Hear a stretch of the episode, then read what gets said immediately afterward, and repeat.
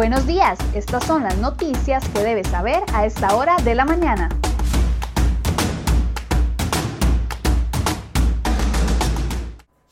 Muy buenos días, gracias por acompañarnos en CR Hoy Noticias. Vamos de inmediato con las informaciones que hemos preparado para ustedes el día de hoy.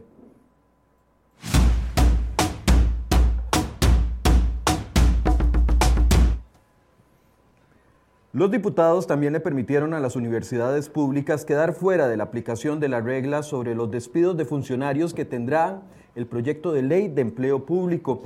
Este es el segundo trato diferenciado que reciben las universidades públicas dentro de la eventual ley en menos de 24 horas, tras ejercer durante días presiones sobre los diputados. Seis miembros de la Comisión de Gobierno y Administración aprobaron la moción de fondo número 235 y solo dos la votaron en contra. A favor de esta propuesta estuvieron Víctor Morales del PAC, Luis Fernando Chacón, David Gurzón y Jorge Fonseca de Liberación Nacional, la independiente Zoila Bolio y el Frente Amplista José María Villalta, quien todavía sustituye a la socialcristiana Araceli Salas.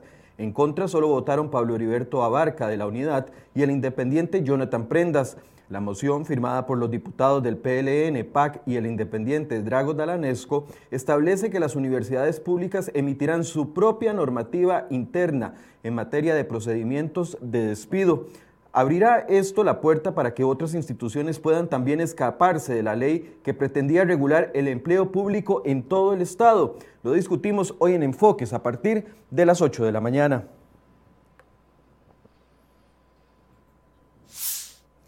Y para este 2021 la UCR pretende gastar, escuche bien, 111 mil millones de colones solo en incentivos salariales de sus empleados. La Universidad Nacional 38 mil millones, la UNED 22 mil millones y el TEC 27 mil millones.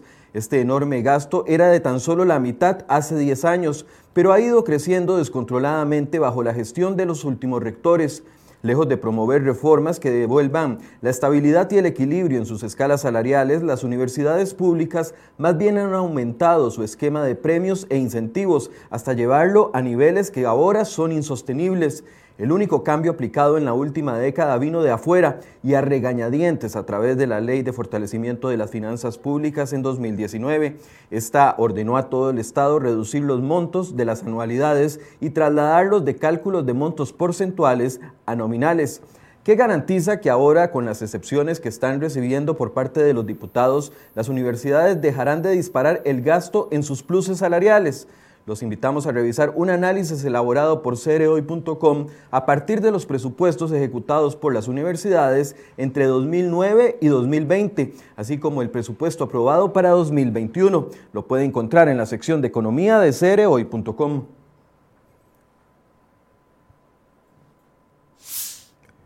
y un informe del Banco Interamericano de Desarrollo urgió importantes ajustes en la propuesta del tren rápido de pasajeros impulsada por Casa Presidencial, la primera dama Claudia Dobles y el Incofer. Tras críticas y notas publicadas en cereoy.com, Incofer y el gobierno pidieron al organismo multilateral revisar la propuesta original de ellos. El gobierno estaba empeñado en concretar su proyecto, pese a que los costos son elevados y aún no se define de dónde saldrá el financiamiento para pagar la operación del tren. Según la propuesta original, la, versión, la inversión rondaría los 1.553 millones de dólares. De ese dinero, el Estado aportaría 550 millones a través de un préstamo y el resto sería asumido por el concesionario. Pero además los costarricenses también tendrían que pagarle al concesionario un subsidio anual de entre 50 y 150 millones de, de dólares para la operación y el gobierno no dijo de dónde saldrá ese dinero. En el documento llamado Análisis y Recomendaciones, el BIP dijo que en vista de las condiciones fiscales del país es necesario enfocarse primero en obtener con éxito solamente la primera fase, que sería la línea que va desde la estación del Atlántico hasta la Juela, y luego replantear la estrategia de financiación para las eventuales otras cuatro líneas. Esto es contrario a, la intención del gobierno de concesionar las cinco líneas al mismo tiempo. Ahí incluyeron una costosa línea entre Alajuela y el Coyol, por la que nunca pudieron demostrar el sustento técnico. El BID también pidió a Incofer reconocer las incertidumbres existentes en las proyecciones que ellos hicieron sobre los pasajeros y no asumir el riesgo de la demanda de pasajeros. Y luego de la audiencia del presidente Carlos Alvarado en la comisión investigadora de la UPAT, los diputados se apuran para cerrar esta investigación. A más tardar el 30 de abril, la comisión debe rendir un informe de la investigación que se prolongó por casi un año en el Congreso desde que el caso fue denunciado por este medio. La presidenta de la comisión investigadora, Silvia Hernández, dijo que la intención es presentar el informe antes de la fecha fijada del 30 de abril a la vez presentar una serie de recomendaciones y proyectos de ley para impulsar un mayor resguardo de los datos personales de los ciudadanos. También una ley que regule el marco de acción de la Agencia de Protección de Datos de los Habitantes, PROHAP. Por otro lado, la magistrada de la Sala Constitucional, Nancy Hernández, presentó una solicitud para inhibirse de resolver los diferentes recursos de amparo presentados por los abogados de de Alvarado. Ella fue nominada por el presidente para ocupar el puesto de jueza en la Corte Interamericana de Derechos Humanos.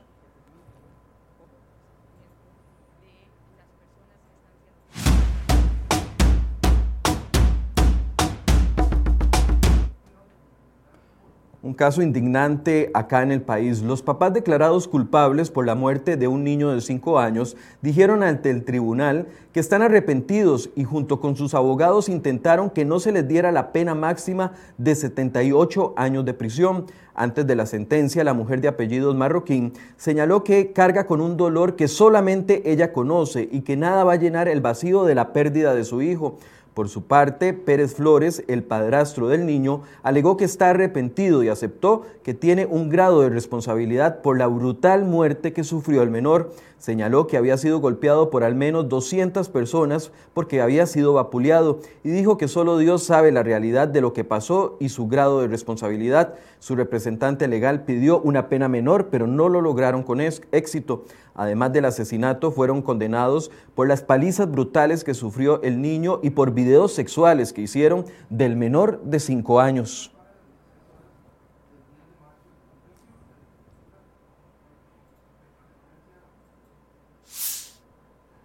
Y un hombre recibió al menos dos puñaladas la noche del miércoles en el centro de Siquirres. La Cruz Roja informó que el reporte lo recibieron a las 8 y 10 de la noche en el barrio La Guaria, en las cercanías del Puente Negro. La víctima presentaba heridas que comprometían su vida en abdomen y espalda. Los paramédicos lo trasladaron en condición crítica al CAIS de Siquirres y el caso quedó bajo la investigación del organismo de investigación judicial. Y otro tema que ha ocupado titulares, aunque dice estar arrepentido, el OIJ abrió una investigación por la golpiza que le propinó un trailero de apellido Sánchez, ese que ustedes ven en imágenes, a otro conductor en la autopista General Cañas. El video trascendió el lunes anterior y se observa al sujeto agarrar a golpes al conductor de un carro en plena vía pública. La víctima no tuvo tiempo ni de reaccionar, pues dice que el primer golpe lo desorientó y este martes presentó la denuncia. Y estas son las imágenes del momento de la detención de dos policías, y es que la Fiscalía de Pocosí allanó las viviendas de estos dos oficiales de la Fuerza Pública de apellidos León y Madrigal, quienes son sospechosos de participar del robo de armas en la Escuela Nacional de Policías. Las casas se ubican en las comunidades de La Carolina y Roxana de, de Pocosí. Madrigal y León fueron detenidos la tarde del martes y pasaron de ser testigos a sospechosos, pues aparentemente ayudaron a los delincuentes a cometer el robo.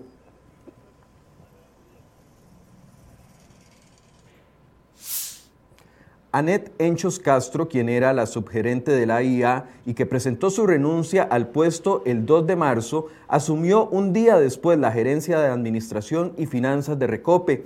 Su renuncia y su nueva contratación se dio en un tiempo récord de 24 horas, así lo informaron las instituciones en comunicados de prensa. Según Recope, la politóloga, licenciada en Derecho y máster en Administración, cumple con todos los requisitos del perfil profesional requeridos para ocupar su cargo. Su nombramiento se tomó por acuerdo unánime de la Junta Directiva de Recope en un puesto que es catalogado de confianza. Enchos Castro entró en su nuevo puesto defendiendo a Recope pues dijo que en un, comunicado que la cuestionada institución es la responsable del 67% de la energía que consumimos en el país y que es una empresa relevante e importante para la reactivación económica. El AIA informó que la jerarca fue nombrada en la subgerencia de la institución desde el año 2018.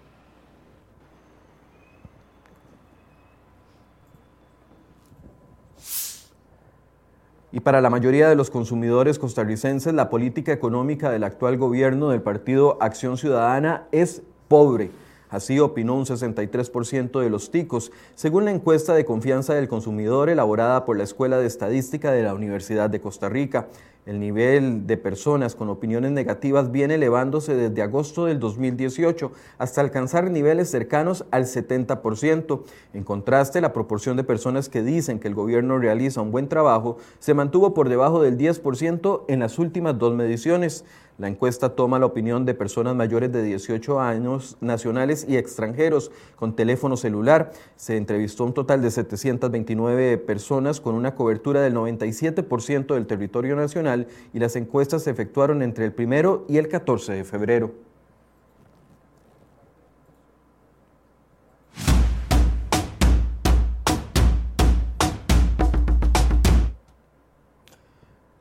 Además de la ya conocida agenda de proyectos y medidas con las cuales se pretende un ajuste fiscal cercano al 5% del PIB, el acuerdo con el Fondo Monetario Internacional establece una agenda de iniciativas y compromisos paralelos. El país deberá ir cumpliendo para poder garantizar su equilibrio financiero y sobre todo para que les den los desembolsos del crédito. ¿Qué incluyen estos compromisos paralelos? Bueno, se trata de toda una política de condicionalidad que mete en cintura al país en varios indicadores, como lo son mantener una inflación baja y un piso mínimo de las reservas internacionales en dólares en el Banco Central. También el gobierno debe impulsar una reforma a la ley orgánica del Banco Central y el país no podrá establecer nuevas medidas comerciales que impidan la libre importación de productos. Los compromisos se mencionan en la denominada consulta del artículo cuarto de 2021 y solicitud de un acuerdo ampliado por parte de Costa Rica. Este documento consiste en una radiografía de la situación financiera y económica del país que en este caso se elaboró en concordancia con la solicitud del crédito por 1.778 millones de dólares. Puede leer todo el informe completo de lo que pide y se comprometió el país en la sección de economía de cereoy.com.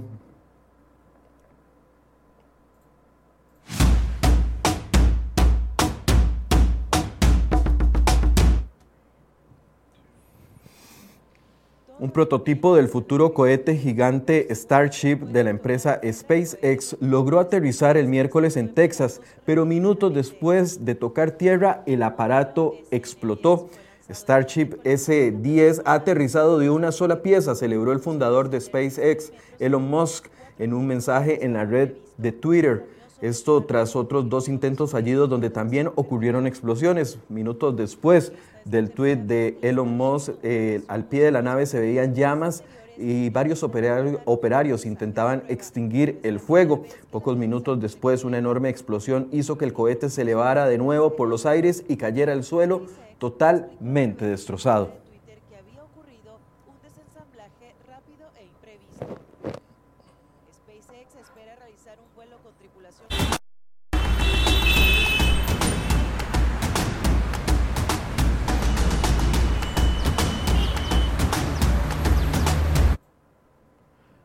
Mientras ustedes ven las condiciones del tránsito, aprovechamos para saludar a las personas que se conectan con nosotros y comentan esta transmisión durante esta mañana. A Tony Cubero, que nos dice eh, buenos días, que el proyecto de ley se convirtió en un chiste. Doña Julieta Cavalini, que dice buenos días y bendiciones. María Romero nos dice muy buenos días y gracias por la información. Javier Duarte, doña María del Rocío Chacón, que dice, ahora dicen que las universidades en tres años van a hacer los cambios. Mentira, eso solo son palabras porque los obligan. También Richie Díaz, Javier Duarte y todas las personas que nos acompañan esta mañana. Condiciones favorables del tránsito en la mayoría de partes del área metropolitana.